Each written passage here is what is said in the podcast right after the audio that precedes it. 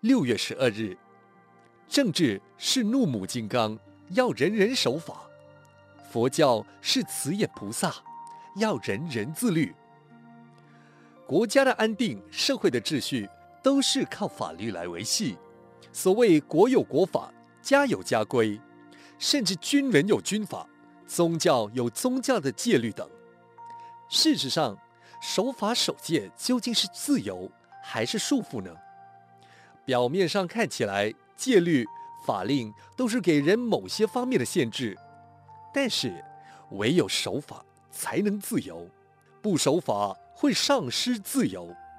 例如，犯了佛教的五戒，杀生、偷盗、婚外情、造谣、吸毒等，就会锒铛入狱，不得自由。说到了守法，必须从上而下。居上位的人如果游走法律边缘，以权越法，以势压法，以变为法，则国家不成法治国家，社会不成法治社会，自然乱象纷呈。因此，今日世界凡是进步繁荣的国家，都是法律严明；凡是进步成长的优秀团体，也有一套严谨的管理法。在法治的国家，一个红灯，它就是代表不能通过，这是法律的权威，也是安全的重要。一条斑马线，行人优先通过，斑马线的权威于焉树立。